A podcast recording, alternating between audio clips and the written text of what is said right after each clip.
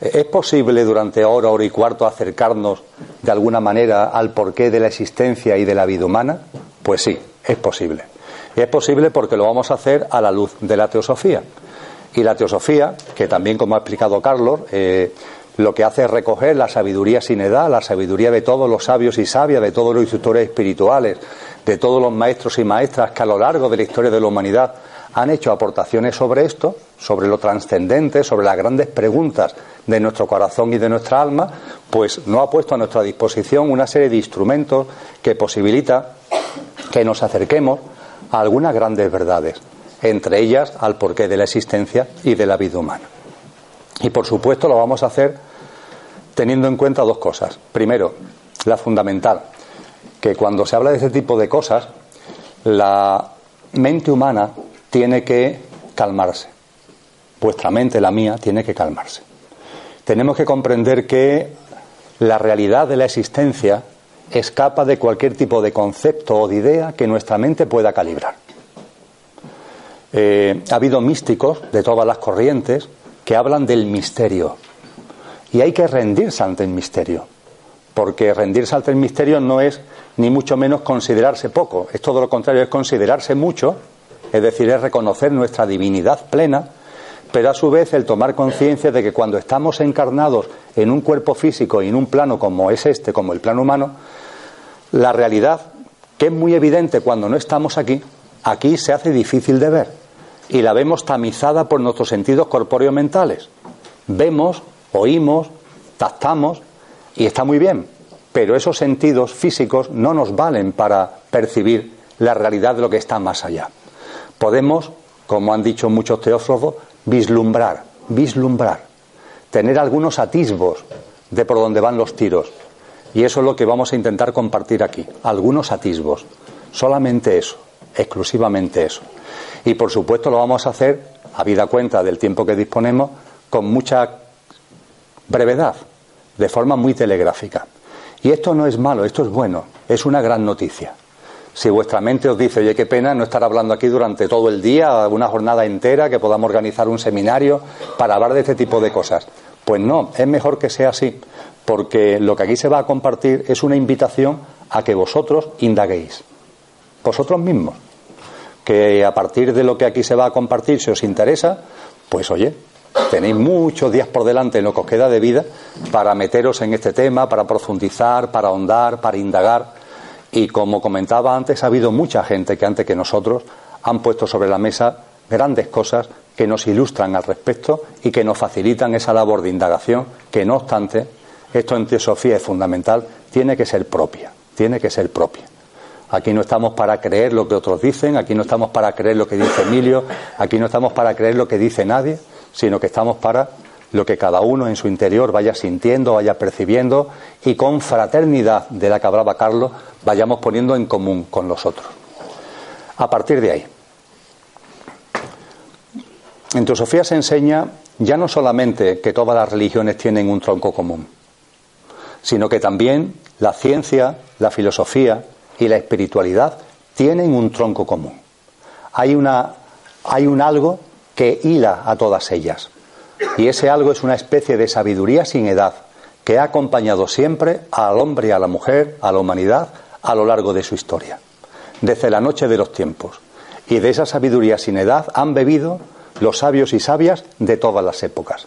Han bebido de esa fuente y cada uno en su cultura, en su época, lo han puesto a disposición de los demás en sintonía con lo que percibían desde su interior. Y les tenemos que estar enormemente agradecidos. Y esa sabiduría sin edad lo que nos indica es que siempre ha existido algo que se caracteriza porque nuestra mente, también enlazando con lo que antes decía, nuestra mente no puede conceptualizar. Se le conoce normalmente con el nombre de lo inmanifestado. Con esa expresión ya se intenta poner de manifiesto de lo que va el asunto. Lo inmanifestado, lo absoluto, una realidad única que siempre ha existido, siempre existirá y que escapa de cualquier tipo de conceptualización que podamos hacer desde el plano humano. Todas las corrientes espirituales serias hablan de ese o de eso inmanifestado. Y la única característica que conocemos de eso que se denomina inmanifestado, como dice muy bien Blavatsky, Elena Blavatsky, en su último libro, en su libro posiblemente más místico, que es La voz del silencio, su única característica es el silencio. Ya está. Desde este plano es lo que podemos vislumbrar. Silencio. Algo que lo dijo muy bien San Juan de la Cruz, porque los místicos se han acercado enormemente a esta realidad primaria. Lo dijo muy bien San Juan de la Cruz en, un célebre poema que tiene como título, un título largo, como esta charla, que es algo así como eh, qué sé yo de la fuente que mana y corre. Y en ese qué sé yo de la fuente de mana y corre dice lo siguiente, no sé cuál es su origen, pues no le tiene, pero es el origen de todo lo que lo tiene. Eso es lo inmanifestado, eso es lo absoluto. No sé su origen, pues no le tiene, pero es el origen de todo lo que lo tiene. Y Blavatsky, leyendo de fuentes muy antiguas, bebiendo de fuentes muy antiguas, nos dice, la única característica de eso que podemos vislumbrar es silencio. Y eso, que no tiene origen y es el origen de todo lo que lo tiene, está en todo. Su presencia subyacente está en todo. En los libros védicos, utilizando el sánscrito, sunyata, algo que está subyacente a todo cuanto existe y que lo único que podemos percibir es silencio. Es lo que han percibido los grandes místicos, lo que han percibido los grandes yogis, lo que han percibido las personas que han evolucionado más en el sendero espiritual en este plano. Un silencio profundo, cuyas características a la hora de expresarlo verbalmente es imposible. No obstante, grandes personajes como San Juan de la Cruz nos han acercado a él.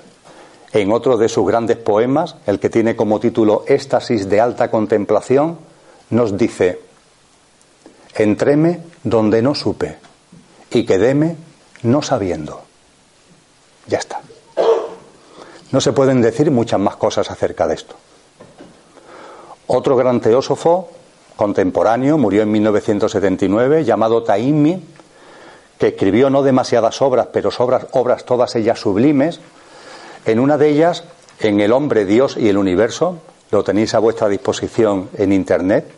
Dentro de poco va a ser editada en España por la editorial de la Sociedad Teosófica, está a punto de salir, en El hombre, Dios y el universo, Taimi, que unía su condición de una persona de una gran trayectoria espiritual, su condición de catedrático de física en una universidad de la India, él nos dice, ¿cómo podemos de alguna forma vislumbrar que de lo que en sí no es nada, porque no es concebible bajo ningún parámetro de los que utiliza la mente humana, cómo podemos vislumbrar que de eso que es en principio nada surja todo. Él nos invita a reflexionar sobre el número cero. El número cero obviamente es una magnitud matemática. Quizá no hayáis recapacitado al respecto, pero en matemática las matemáticas son muy sencillas porque se manejan sobre 11 magnitudes, y ya está, no hay más, son solamente 11. No son millones, son 11. El 1, el 2, el 3, el 4, el 5, el 6, el 7, el 8 y el 9 el infinito y el cero. Ya está, no hay más. Todas las matemáticas se construyen sobre estos 11 parámetros. Del 1 al 9 más o menos lo tenemos claro, ¿verdad?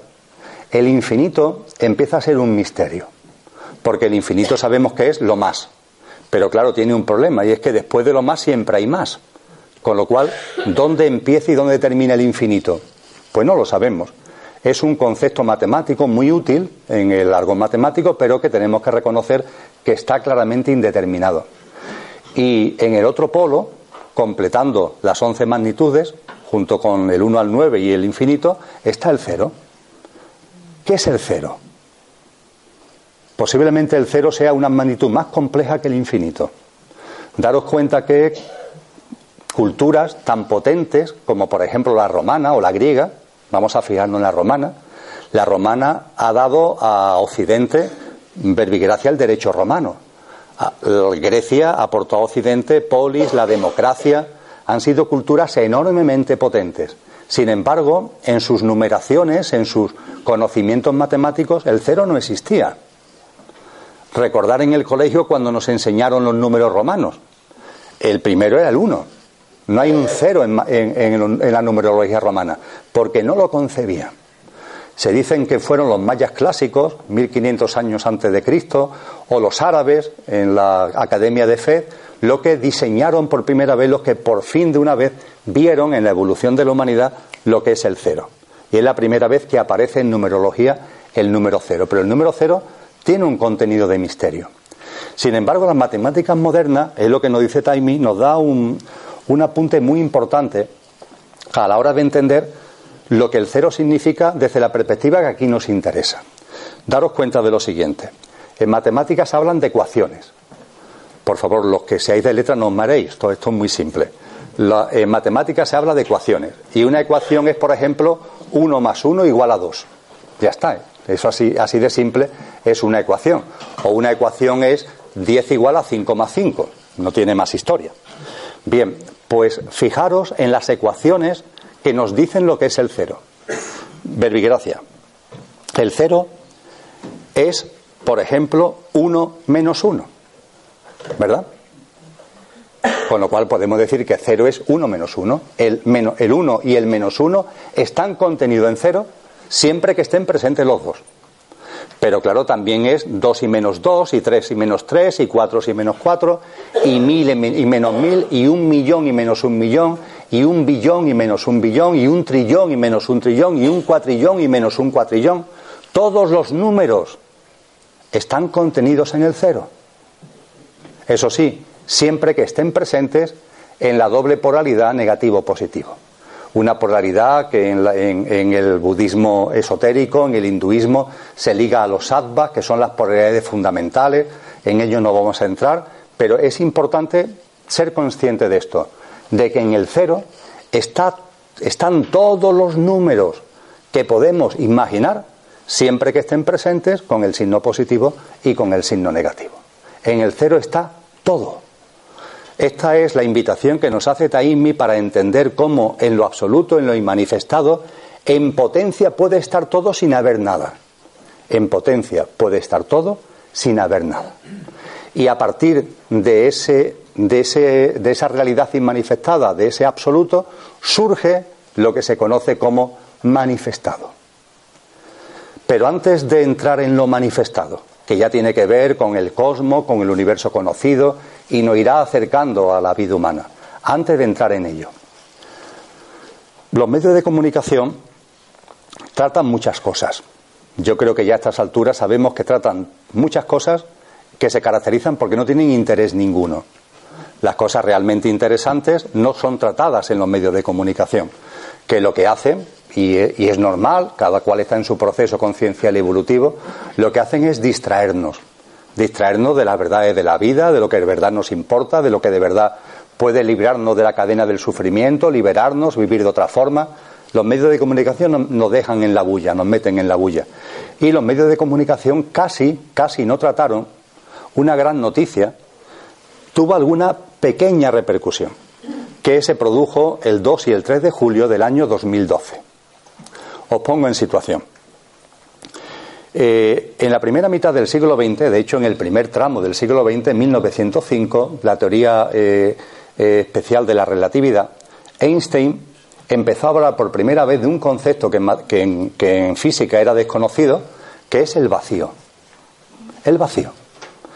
Einstein miró el firmamento y empezó a darse cuenta que la luz, por ejemplo, que hay en esta sala, si la analizamos, aquí tiene una determinada trayectoria. Son ondas, ondas, y tiene una determinada trayectoria. Muy lineal, por cierto. Pero cuando se observa el firmamento, la luz no tiene esa trayectoria. Tiene como desviaciones. Es como si hiciera zigzags. Y claro, no hay nada que pueda explicar el por qué las ondas de luz, como otros parámetros, tienen un comportamiento en lo micro que no se corresponden con lo macro. Einstein llegó a una conclusión. Hay algo que influye en lo macro que desvía, que altera el comportamiento de las ondas en su funcionamiento y en su discurrir. Hay algo. Y a ese algo lo llamó vacío. Y en sus formulaciones matemáticas incluyó lo que se conoce como la eh, constante cosmogónica, la influencia del vacío. El vacío está ahí, la densidad del vacío. Y esa presencia del vacío afecta y cambia lo que en lo micro vemos, en lo macro es distinto debido a la influencia de esa densidad del vacío. No llegó a más, ya era mucho. Claro, para aquella época esto fue una auténtica revolución y se quedó ahí, porque no se podía llegar a más en aquel momento. Muchos años después, en 1964 fundamentalmente, es cuando se llegó a esta comprobación que voy a comentar, una serie de científicos eminentísimos de aquel momento, encabezados por un anglosajón llamado Higgs, realizaron una serie de investigaciones a raíz de esta aportación de Einstein. Y sus investigaciones corrigieron a Einstein. Cogieron lo fundamental, pero le hicieron una corrección y dijeron, efectivamente, en todo cuanto observamos en el cosmos hay una presencia del vacío, subyacente, que está ahí aunque no lo veamos. Pero esa presencia del vacío afecta a los fenómenos que podemos observar. Pero no el vacío per se, sino el hecho de que el vacío vibra. El hecho de que el vacío vibra. Y es la vibración del vacío la que altera el discurrir, por ejemplo, de las ondas de luz. Como el vacío vibra, cuando la luz recorre el vacío, tiene una distorsión, como consecuencia de la influencia en la luz, en las ondas de luz, de la eh, vibración del vacío. Como querían buscar un término que diferenciara la vibración del vacío de la vibración de cualquier partícula o de un ser humano que también vibramos, a la vibración del vacío en 1964 le dieron un nombre, bosón. Como el encabezó la investigación fue Higgs, esto se ha conocido como el bosón de Higgs, que esto quizás sí os suene, el bosón de Higgs, que los medios de comunicación tildaron durante mucho tiempo como la partícula de Dios porque efectivamente nos acerca a lo auténticamente trascendente, al núcleo duro de la existencia. Pero estamos hablando, por tanto, de la existencia de un vacío y que ese vacío que está presente en todo, y por supuesto en el universo en su conjunto, vibra.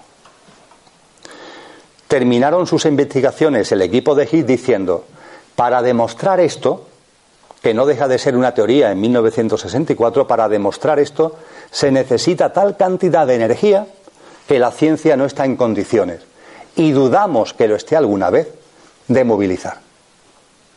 Y ahí se quedaron. Una aportación que tuvo su repercusión en la ciencia física, pero no llegó a más.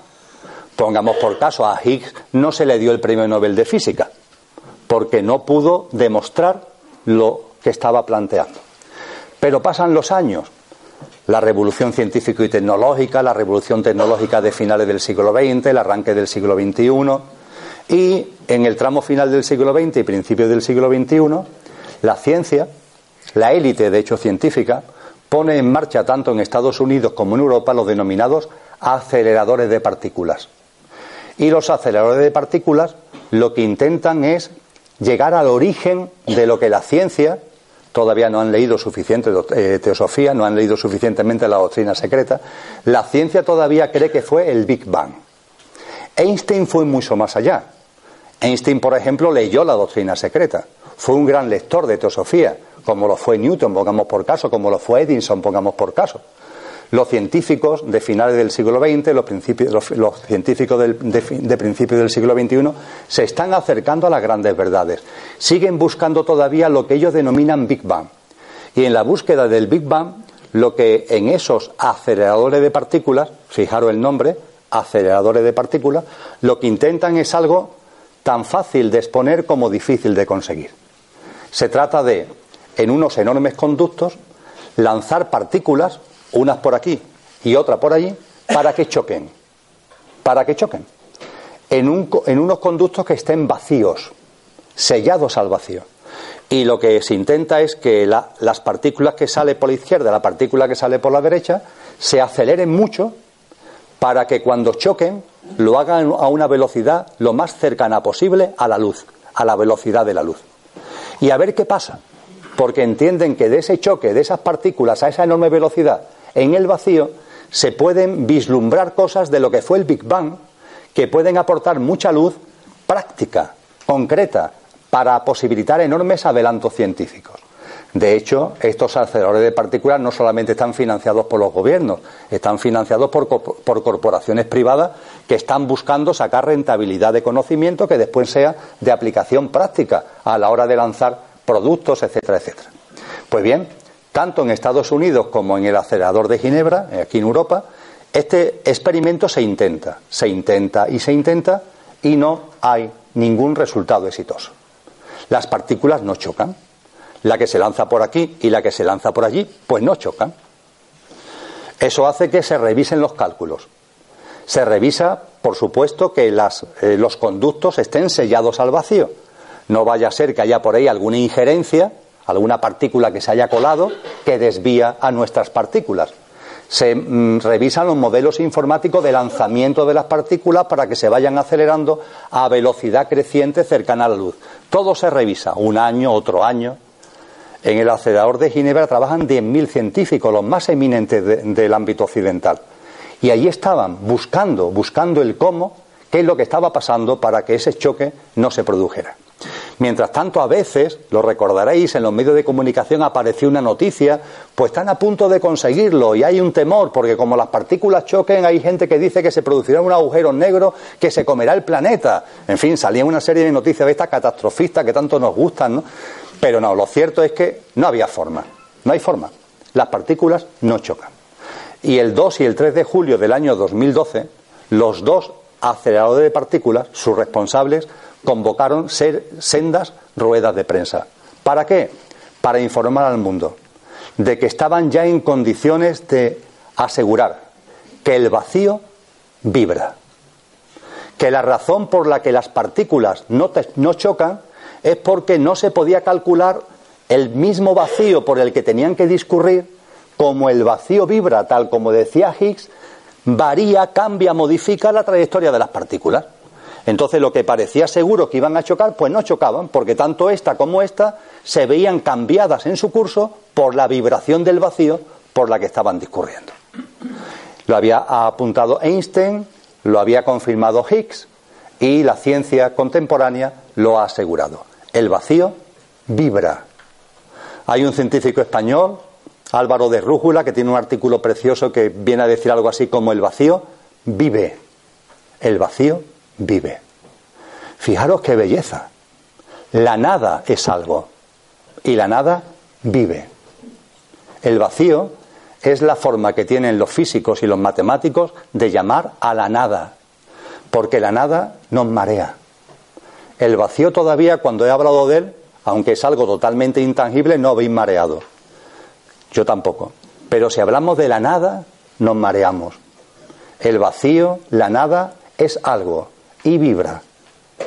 Imaginar cuántos ríos de tinta, eh, que diría Alberti, hemos gastado los seres humanos discutiendo entre creyentes y no creyentes, cuando los creyentes decían siempre ha habido algo, y eso es Dios, y los no creyentes decían no, no, eh, eso de que siempre ha habido algo es mentira, esto surge en un momento concreto, de una, de una forma imposible de concebir por el ser humano y da lugar a todo lo que existe. Cero y uno. Los creyentes dicen, siempre ha existido algo, uno. Los no creyentes, no, no. Lo que ha existido es cero, la nada.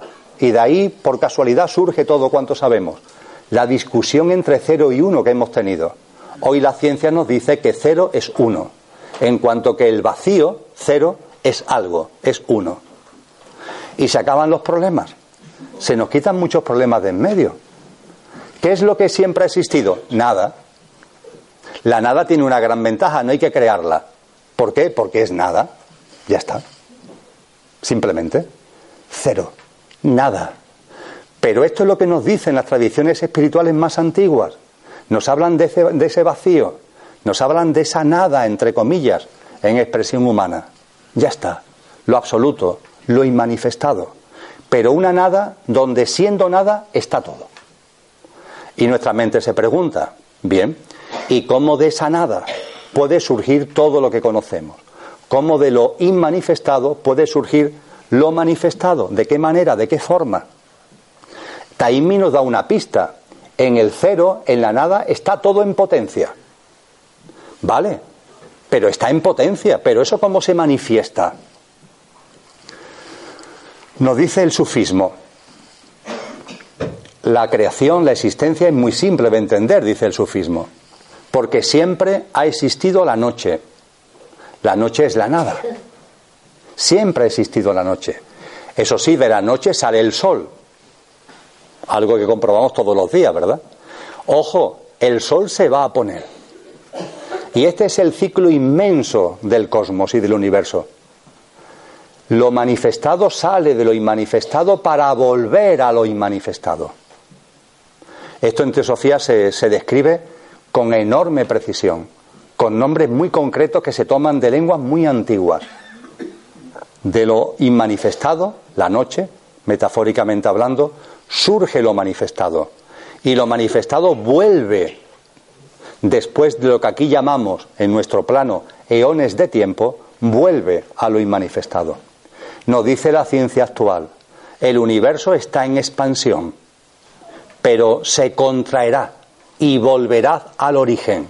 Efectivamente, ahí la ciencia acierta de pleno. Expansión y contracción. El origen de todo, aquello que no tiene origen, lo inmanifestado. Y lo que surge de lo inmanifestado es lo manifestado. La única característica que podemos entrever de lo inmanifestado es silencio. Silencio.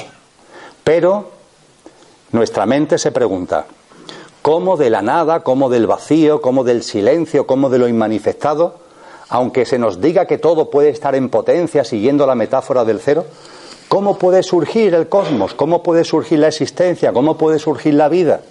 ¿Cómo es eso posible?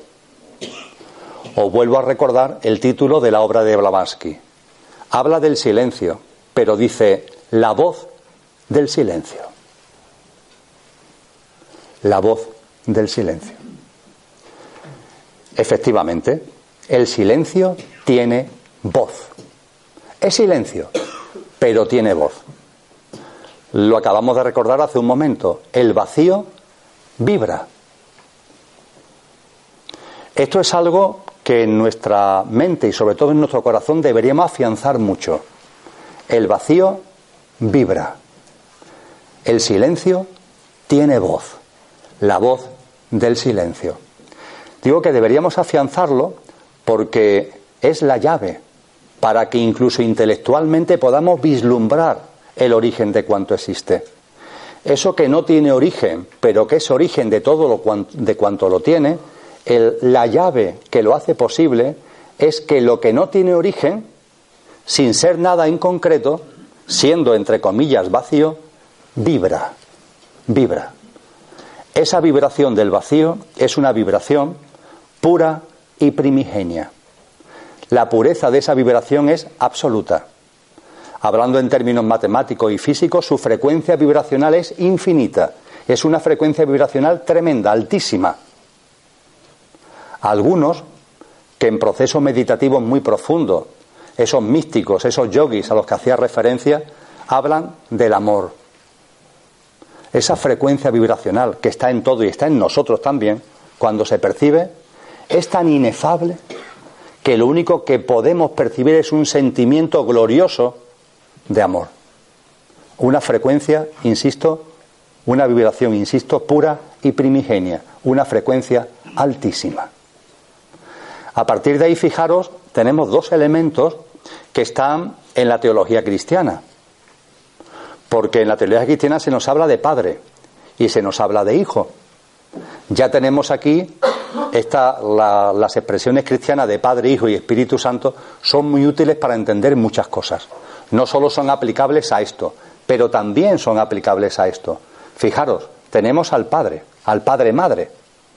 ¿Quién es? ¿Qué es el Padre Madre? Lo absoluto. Esa realidad primaria, esa nada, ese algo que estamos denominando lo inmanifestado. Y lo inmanifestado tiene un hijo, hijo, hija, esa vibración pura y primigenia, padre e hijo. Nos dice el credo cristiano, más de uno lo sabéis seguro, hablando del Hijo de Dios, dice, engendrado, no creado. Esto se repite todos los, todos los domingos, al menos, todos los días, pero fundamentalmente los domingos en los templos católicos. La gente dice engendrado, no creado, pero no tienen conciencia de la enorme verdad que están diciendo, porque ese Hijo de Dios, que no es ni más ni menos que esa vibración pura que surge de ese, de ese absoluto, de eso inmanifestado, no es creado, es engendrado en Oriente, en la, en la, parte oriental, en las tradiciones espirituales serias de Oriente, se habla de emanación. Elena Blavatsky en la doctrina de, secreta la llama radiación. Pero es muy importante, utilicemos la terminología de engendrado, emanación, radiación, es muy importante darnos cuenta de que no es una creación. La vibración del vacío forma parte del mismo. Si estuviéramos en un laboratorio, a cualquiera de nosotros los podían, nos podían sentar en esta silla y nos pondrían unos electrodos para constatar que cualquier ser humano está vibrando continuamente. Todos vibramos. De hecho, todo vibra. Y también vosotros y vosotras, también yo. Esa vibración que en estos momentos, por ejemplo, está saliendo de mí, si tuviéramos instrumentos científicos para ponérnoslos como gafas, los podríais ver, esa vibración que está saliendo de mí, soy yo. Esa vibración que está saliendo de vosotros, sois vosotros. Igual que esta voz que está saliendo de mí es mía. No es algo que yo esté creando, es algo que está emanando, es algo que está radiando de mí mismo. Forma parte de mí. Es una especie de epidermis, no de piel, sino vibratoria, que tiene, por ejemplo, un ser humano. Cuando lo inmanifestado vibra, esa vibración que radia, emana, no es una creación, es algo que espontánea y naturalmente surge de él. A partir de ahí, estamos en condiciones de dar otro paso. Estoy siendo sintético, esquemático, no os creáis lo que estoy diciendo, indagarlo por vuestra cuenta, por favor, merece la pena, de verdad que merece la pena, y estamos en condiciones de, esquemática y sintéticamente, dar otro paso. Vamos a suponer, es una broma por supuesto, que yo soy lo absoluto y que la vibración que sale de mí, para que sea más gráfico, es una palabra. A. ¿Vale? Yo soy lo absoluto, vacío. El vacío, por supuesto, no tiene límites. Es infinito. ¿Quién, ¿Quién le pone puertas al campo del vacío? Es imposible. Y ese vacío vibra. A. En las corrientes espirituales orientales nos dicen, hombre, no digas A, ser más preciso, porque aquellos que en estados sublimes de meditación, que no están al alcance de ninguno de nosotros, a lo largo de la historia de la humanidad, han percibido un sonido, han percibido la voz del silencio, y lo que han percibido no es A, es Om. Que lo he dicho fatal. Pero no entendemos, ¿verdad? Es Om. Ese Om. Eso es lo que se escucha. Eso es lo que se oye. Esa es la voz del silencio. Om. Tenemos al silencio y tenemos a su voz. Tenemos al vacío y tenemos a su vibración Om. Pero ¿qué ocurre cuando en el vacío surge esa voz. Aquí ya empezamos a andar por cosas más prácticas, más directas. ¿Qué ocurre cuando en una habitación vacía alguien dice A? Que se genera un eco. Obviamente, ¿verdad? Si esta habitación estuviera completamente vacía y alguien dijera A, en la habitación, en cualquiera de sus esquinas, aparecería una reverberación. A, A, A, A, A, A, A. Cuando el vacío vibra, y el cuando es una figura metafórica porque estamos más allá del tiempo, cuando el vacío vibra, su om, vamos a significarlo con una OM mayúscula, o M mayúscula, ese om reverbera en el propio vacío. La vibración del vacío reverbera en el propio vacío. Esa voz A produce una cadena de ecos. A, A, A, A. Ese OM primigenio, o M mayúscula, genera una cadena de ecos. Om, om, om, om, om, om. Permitirme que a esa cadena de ecos, a cada uno de ellos, lo ponga OM minúscula, para diferenciarlo del primer OM. Obviamente no es lo mismo, cuando yo estoy en una habitación vacía, no es lo mismo que yo diga A, porque ese A es mío. Ahora, cuando en aquella esquina empieza a oírse A, A, A, A, A, ese ya no, no soy yo, entre comillas. Eso sí es una creación.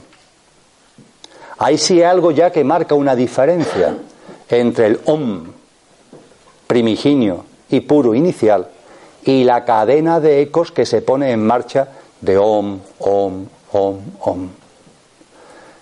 La voz del silencio, OM mayúscula. La cadena de ecos que se pone en marcha, OM minúscula. Cada cadena de ecos, Om, Om, Om, Om. ¿Qué diferencia de esos OM minúsculas? ¿Qué diferencia al uno del otro? Que cada vez tienen una menor intensidad. Ese A que sale en la habitación, A, A, A, A, A. Ese OM primigenio, o M mayúscula, cuando genera esa cadena de ecos, cada OM, OM, OM, todos OS, M minúscula, cada nuevo OM se diferencia del anterior. En que es más denso, es menos sutil, tiene una menor frecuencia vibracional. Hasta el punto de que como la frecuencia vibracional va disminuyendo, se va densificando, es lo que provoca la aparición de lo que denominamos materia. La materia no es otra cosa que el proceso mediante el cual la cadena de ecos surgido del OM inicial, esa cadena de ecos va densificándose hasta llegar a un punto en el que aparecen los planos que denominamos aquí, como humanos, denominamos materia. Y cuando vuestra mente, que está echando humo, tenéis que tener en cuenta que esto lo habéis escuchado desde pequeño. Porque las grandes verdades están siempre delante. Cosa distinta es que en nuestro estado de conciencia estemos en condiciones de atraparla y por supuesto siempre siendo consciente de que no podemos entenderla puramente de manera intelectual, que estamos hablando de vislumbres. Y digo que lo habéis sabido siempre, que siempre lo habéis tenido delante, porque esto está recogido en una parte de los evangelios cristianos que estoy seguro que conocéis. Es el Evangelio de San Juan. Además es el 1.1, es decir, es el, arranque del Evangelio de San Juan. Cuando se nos dice, al principio fue el verbo, y el verbo era Dios, y el verbo se hizo carne. ¿Lo queréis más claro? No se puede expresar de forma más clara. Al principio fue el verbo. ¿Qué es el verbo? La reverberación de la vibración del vacío en el propio vacío. Ese es el verbo. Y efectivamente el verbo se hace carne porque en la medida en que la cadena de eco se va densificando aparecen los mundos materiales. Es como una piedra que cae en el agua y genera círculos concéntricos. En la medida en que los círculos concéntricos se van alejando del punto central, van perdiendo frecuencia, van perdiendo intensidad. Y eso en el, en el, en el contexto del cosmos significa la aparición de las dimensiones de la materia. Esto ya lo sabe la ciencia. La ciencia lo llama dimensiones.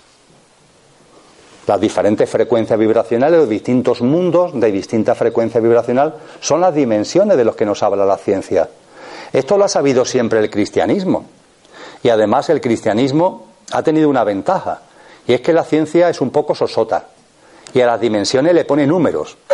No da más de sí todavía. No ha entrado todavía en el lenguaje poético. Y además, para equivocarnos, le pone los, números al revés. Porque a la más densa le llaman uno. Cuando a la uno tendrían que llamar al primer círculo concéntrico de la piedra que cae en el agua, al primero un círculo, otro, un om, otro om, otro om. El uno será el primero, no el último. Pero claro, como no sabemos cuánto hay, es más sencillo ponerle el uno al que conocemos. Y a partir de decir que hay muchas dimensiones. La ciencia no se pone de acuerdo en cuántas dimensiones hay. Y es un tema además absurdo de discutir, porque es un tema convencional, porque es, son gamas vibracionales. No sé, la frecuencia modulada la hemos nosotros creado en la radio y tiene desde el 87.3 creo que es al 105.5. Bueno, pues son gamas vibracionales, es un tema convencional. ¿Cuántas vibraciones hay? Pues depende de si las agrupamos en pequeñitas o agrupamos en grandes gamas vibracionales. Pero a lo que iba, la ciencia sabe que esto es así. Sabe que todo es vibración. De ahí que a la corriente científica más en boga se le llame teoría de cuerdas. Y no porque haya cuerdas que nos aten en el universo, sino porque todo vibra. Que por otra parte es el segundo principio hermético. Todo es vibración. Que data de la tabla esmeralda, vete a saber hace cuánto tiempo. Y en la teología cristiana hubo un señor en el siglo II llamado Aeropagita, no es broma, ese era su nombre, Aeropagita, y Aeropagita escribió un nombre, un libro que tiene como título, en latín, traducido al castellano, La jerarquía celestial. Y como sea, por su proceso de avance espiritual, él vislumbró que desde la divinidad pura, lo inmanifestado surge lo manifestado. Y que lo manifestado se puede clasificar, entre comillas, en dimensiones que él no denominó uno, dos, tres, cuatro, sino que poéticamente le dio otros nombres. A la dimensión más cercana a lo divino, ¿cómo lo llama? Serafines. Fijaros qué belleza. Ser afín. Es la dimensión que no tiene la pureza de la vibración pura y primigenia, pero está muy cercana. Y por eso lo llama ser afín, los serafines.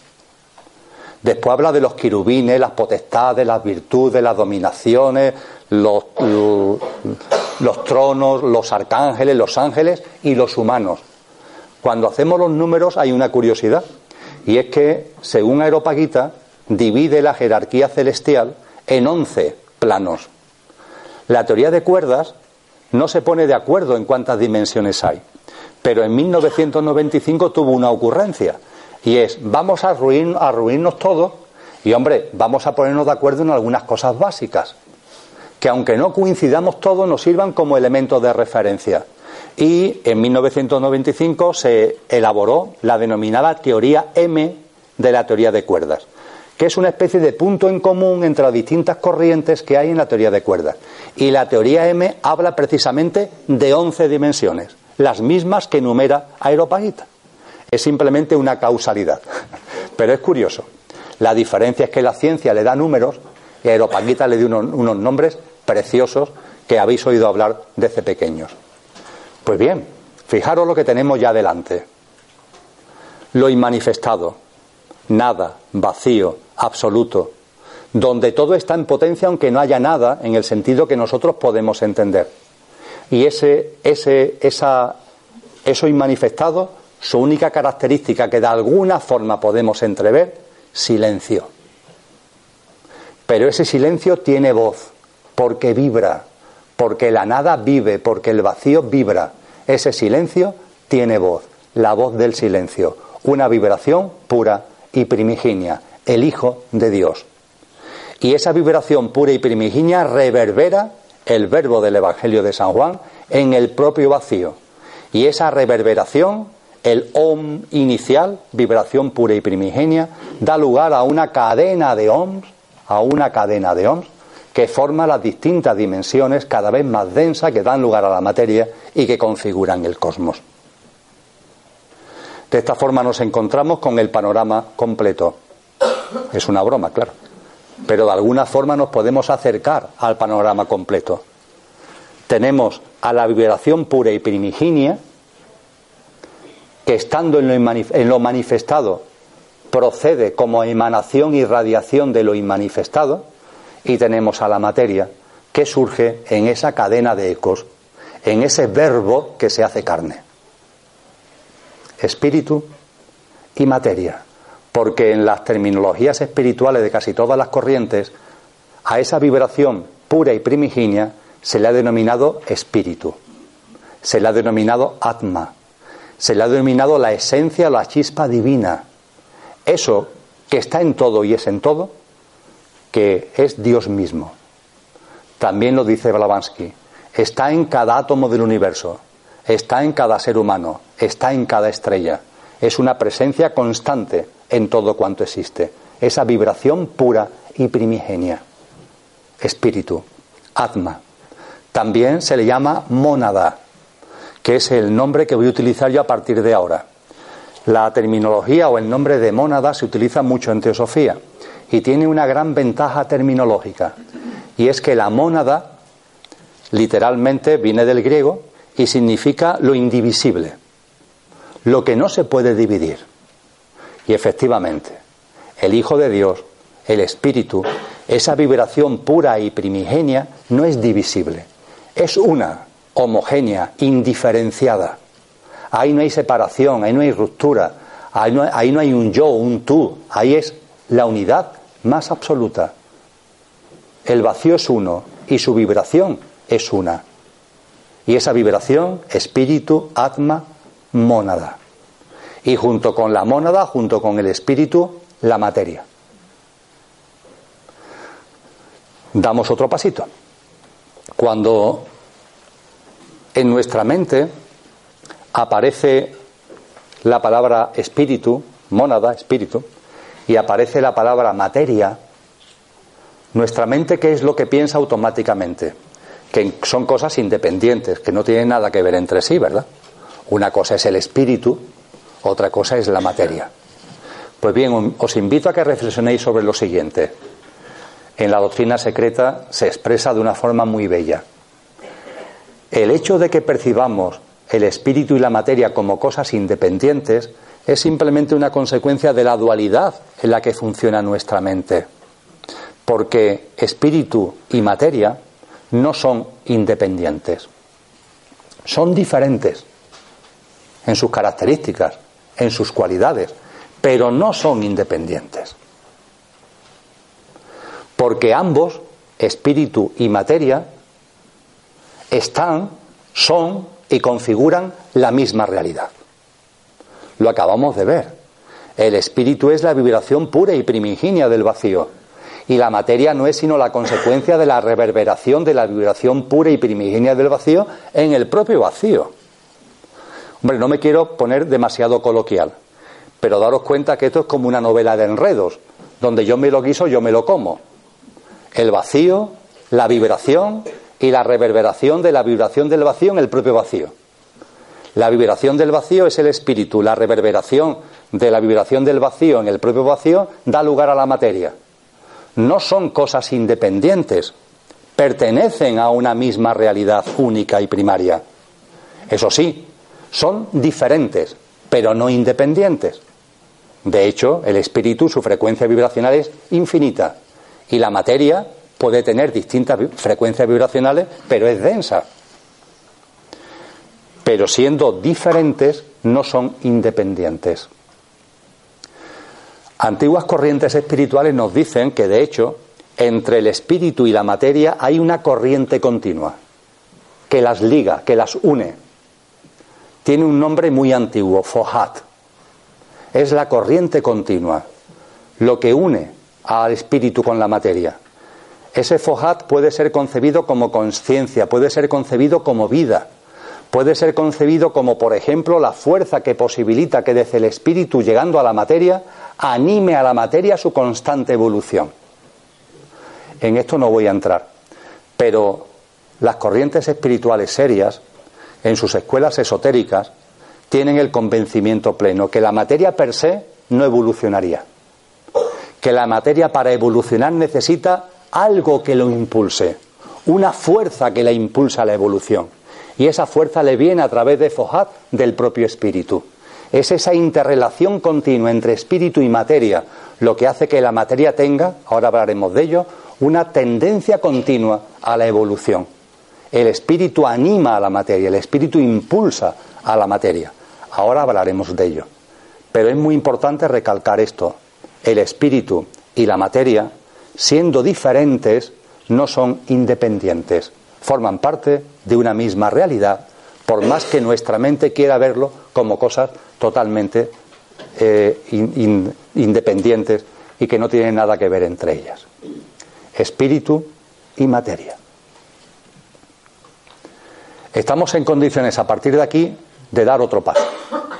Estamos en condiciones de plantearnos el porqué de la existencia en el sentido que a nosotros nos interesa como humanos, la gran pregunta que tenemos como humanos. Vamos a llegar a una conclusión final, que es la que nos apuntan todas las corrientes espirituales. Vamos, no lo he dicho porque no hace falta que lo diga. Yo aquí no estoy aportando nada de nada de nada. Yo aquí me estoy limitando a divulgar torpemente lo que viene de muy atrás. Ni me invento nada, ni esto es creación mía, ni yo estoy aquí siendo un maestro de nada. Es simplemente divulgar ante vosotros y vosotras de corazón lo que está dicho desde siempre. Pues bien, en esto que está dicho desde siempre, cuando tenemos al espíritu, cuando tenemos a la materia, vamos a detenernos en un momento en el espíritu, en la mónada. Como decía hace un momento, mónada significa indivisible. No es divisible. Pero esa mónada está en vosotros y está en mí. Y está en todo. ¿Cómo es posible que lo indivisible se encuentre en cada uno? En el tiempo que nos queda, vamos a intentar acercarnos a esta verdad. Os adelanto una cosa. En el cristianismo, que es posiblemente la corriente espiritual que la mayoría de vosotros os resulta más, más cercana, en el cristianismo se habla de un concepto que por lo menos como nombre lo reconoceréis, el Espíritu Santo. El Espíritu Santo. El Espíritu Santo en el esoterismo cristiano no es otra cosa que, vamos, no es otra cosa, no es ni más ni menos que el Espíritu que es uno en cada uno. El Espíritu que es uno en cada uno. En esta habitación hay un aire que estamos todos respirando. Y ese aire, ninguno estamos tan locos como para decir, este aire es mío, el aire que está en mis pulmones es mío. Y hay aquí un trocito de aire que pone Emilio, o un trocito de aire que pone Carlos, o un trocito de aire que pone Lola, o un trocito de aire que pone Marcos. No, el aire es uno. No hay división posible es uno homogéneo e indiferenciado. Ahora bien, cuando cada uno de nosotros estamos respirando, al respirar el aire entra en mí y yo puedo decir que este aire es mío, que este aire está en mí. Aunque ese aire, insisto, no estoy tan loco como para decir que me pertenece, ni que, hay trocitos de aire que ponen mi nombre. El aire es uno, pero está en cada uno. Esto es el Espíritu Santo. Y ese momento sublime que se nos relata en, los Hechos de los Apóstoles, el día del Pentecostés, donde los 120 primeros cristianos que siguieron a Jesús, ¡plac!